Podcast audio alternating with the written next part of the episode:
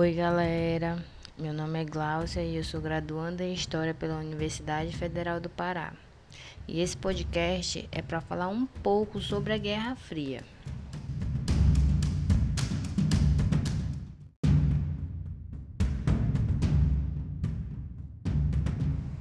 Com o fim da Segunda Guerra Mundial, os Estados Unidos e a União Soviética saíram como as duas maiores potências do mundo.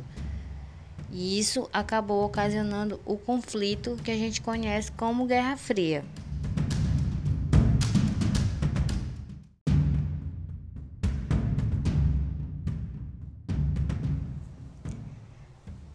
A Guerra Fria foi um conflito não armado que durou de 1947 a 1991.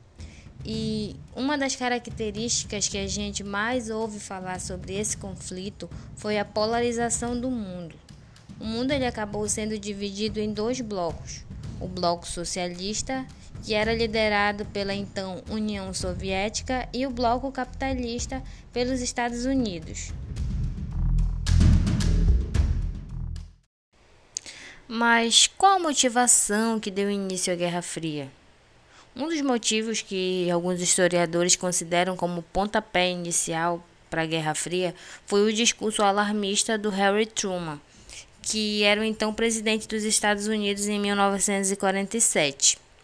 Nesse discurso, Truman solicitava verba para combater o avanço do comunismo na Europa, alegando que era responsabilidade dos Estados Unidos combater o avanço da União Soviética. É, então, o que acabou dando início à doutrina Truman.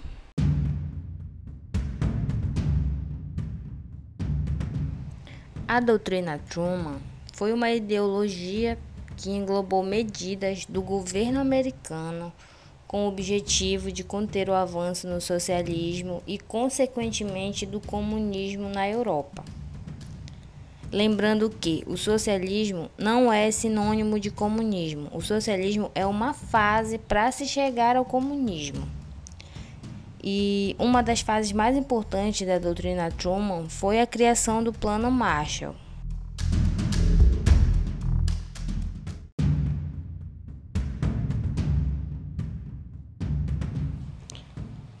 Plano Marshall foi um plano de recuperação da Europa pós Segunda Guerra Mundial. Um dos objetivos do plano era reconstruir economicamente os países europeus que saíram desgastados da guerra. É, outro objetivo era que os Estados Unidos queriam aumentar sua influência na Europa, fazendo assim uma propaganda contra a União Soviética para poder é, conter o avanço dos partidos comunistas na Europa. E a União Soviética, como resposta ao Plano Marshall, criou o Comecon, que foi o Conselho para Assistência Mútua, fundado em 1949. O objetivo desse conselho era integrar economicamente a União Soviética e seus aliados, a fim de conter o avanço do Plano Marshall e além do plano Marshall e da criação do Comecon, também foi criada a OTAN.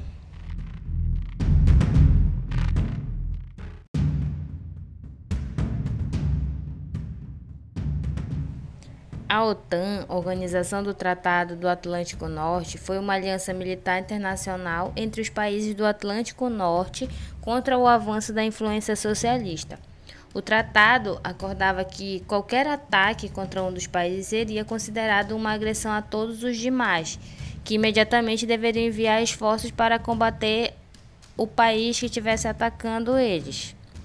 Como resposta, a União Soviética acabou criando o Pacto de Varsóvia.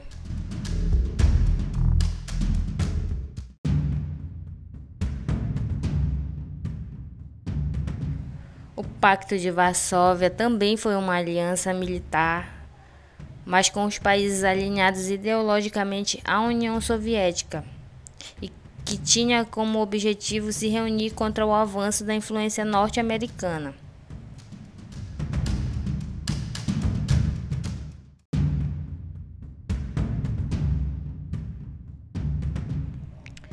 Algo importante que a gente deve lembrar é que os Estados Unidos e a União Soviética nunca tiveram um conflito direto entre si, devido ao poderio de armas bélicas, mas eles apoiaram outras guerras de outros países, como, por exemplo, a Guerra do Vietnã, que durou de 1959 a 1975, também a Guerra do Afeganistão, que durou de 1979 a 1889, e a Guerra das Coreias, que durou de 1950 a 1953. Obviamente que eles apoiaram de lados opostos, União Soviética de um lado, Estados Unidos de outro.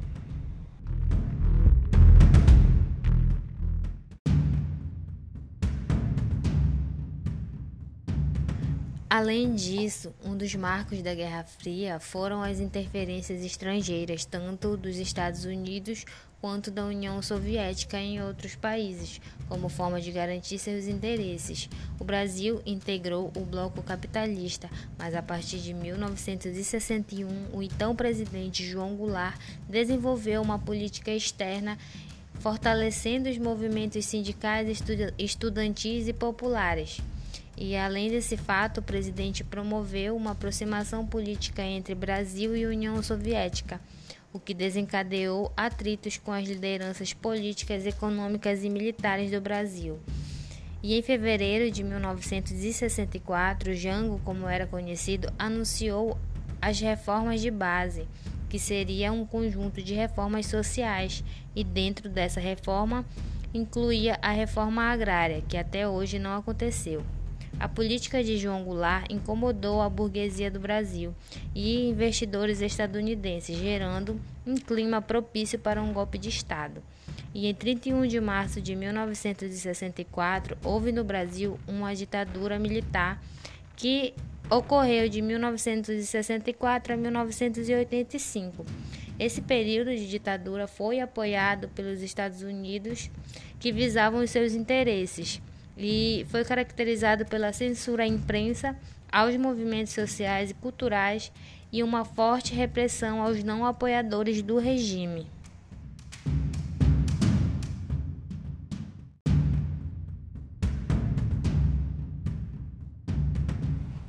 Outra característica fundamental da Guerra Fria foi a corrida armamentista. É, na Guerra Fria, o uso de armas ele não tinha o propósito de atingir diretamente o inimigo, mas sim gerar uma certa tensão e, consequentemente, um medo. Os dois países investiram pesado em criações de novas armas. Quando os americanos lançavam um armamento, os soviéticos respondiam com mais potente ainda, resultando em armas cada vez com mais alto poder de destruição. E além dessa corrida armamentistas, as duas potências disputaram é, o espaço.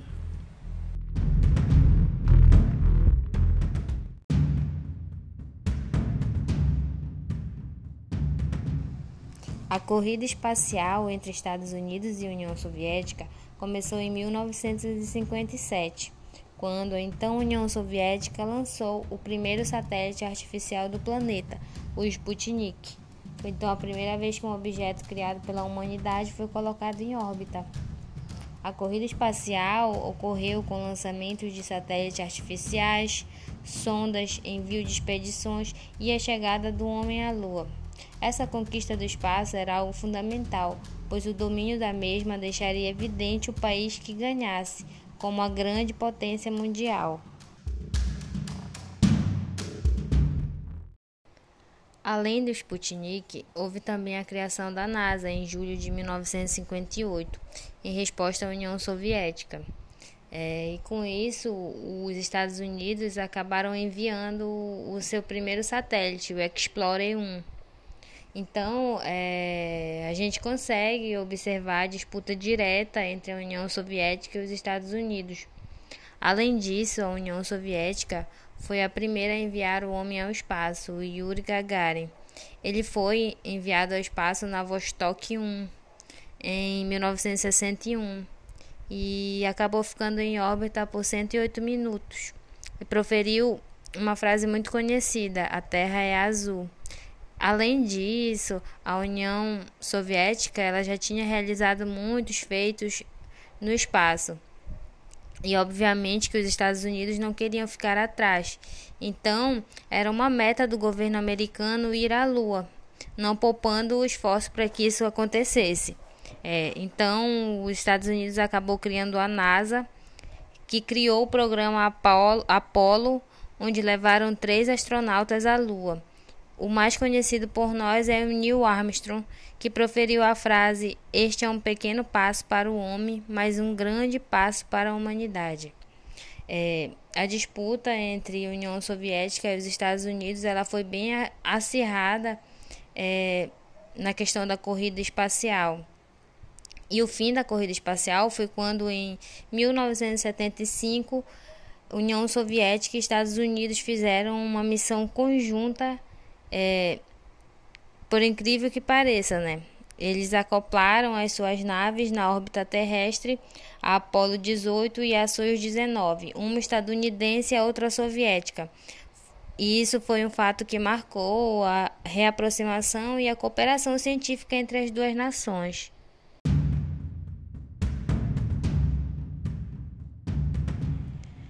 Outro fato marcante que a gente deve expor aqui é a divisão da Alemanha, que foi um fato muito importante também na Guerra Fria. No começo da década de 1960, o território da atual Alemanha era dividido em República Federal da Alemanha e República Democrática Alemã. É, a República Federal da Alemanha era conhecida como Alemanha Ocidental e tinha em Berlim Ocidental a sua capital, e ela era aliada aos Estados Unidos, fazendo parte assim do bloco capitalista.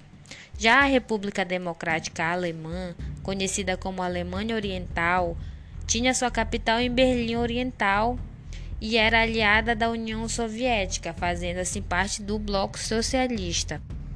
Essa divisão da Alemanha, ela foi resultado lá da Segunda Guerra Mundial. Depois que os nazistas foram derrotados, o, ter o território alemão ele foi dividido em zonas de influência, divisão que também foi reproduzida na cidade de Berlim, onde foi construído o Muro de Berlim, que, div que dividiu Berlim em Berlim Oriental e Berlim Ocidental.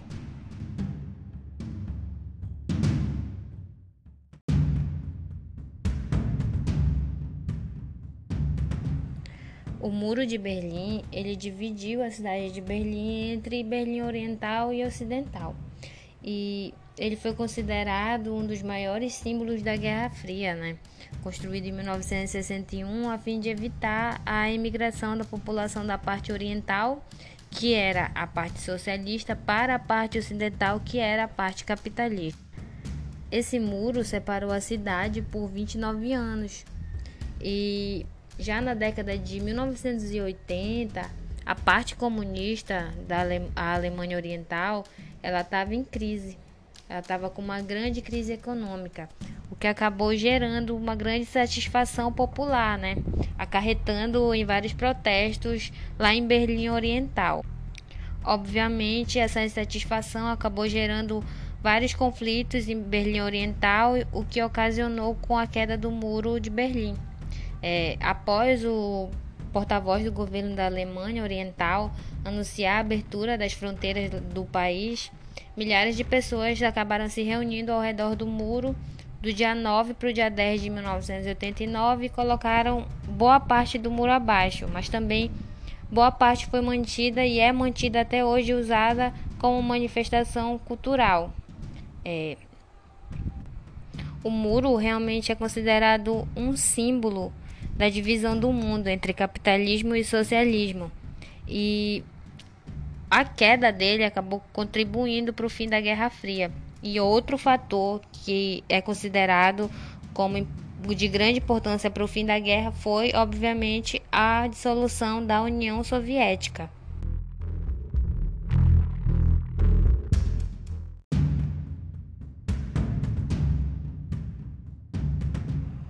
A gente deve lembrar também que já em 1970 é, a economia da União Soviética já estava demonstrando alguns sinais de esgotamento e o país era mais atrasado em relação às outras potências.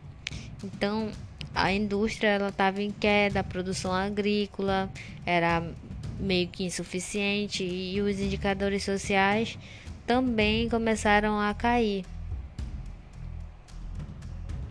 Além disso, né, de todo esse problema, teve o, o acidente nuclear de Chernobyl, que causou muita morte, muita destruição. Então, é, isso fez com que os soviéticos gastassem muito para tentarem conter os efeitos desse acidente nuclear.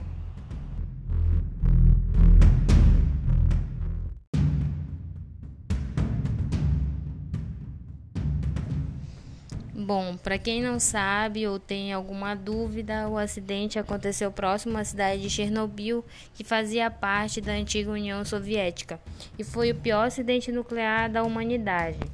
A União Soviética investiu bastante nessa questão da energia nuclear após a Segunda Guerra Mundial. Esse acidente ele ocorreu em 1986 em uma manutenção de rotina. É, acabou acontecendo dos operadores infringirem alguns protocolos, é, ocasionando a explosão dos reatores da usina, provocando então a emissão de material radioativo na atmosfera. É, Para além disso, a União Soviética tentou conter o acidente, esconder, mas a coisa foi tão grave que eles não conseguiram e a cidade de Chernobyl, desde aquela época, é uma cidade fantasma, devido ao material radioativo que a usina ainda emite. Bom, esse assunto é um assunto muito interessante que eu pretendo explanar melhor em futuros podcasts.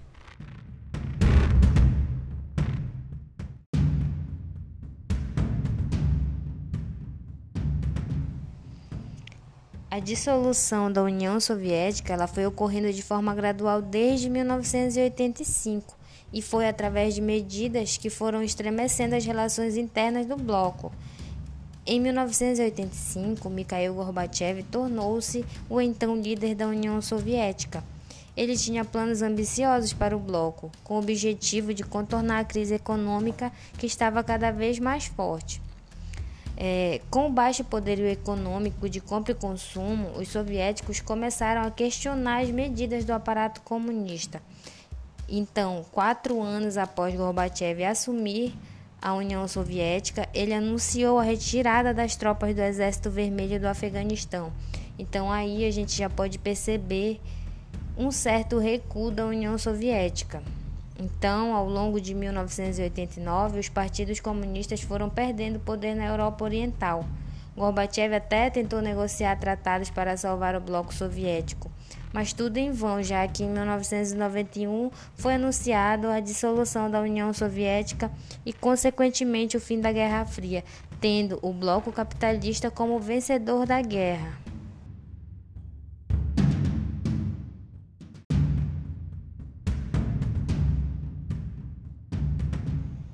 Então, galera, tentei fazer uma síntese da Guerra Fria para vocês. Esse foi o meu primeiro podcast. Espero ter contribuído de alguma forma para a aprendizagem de vocês.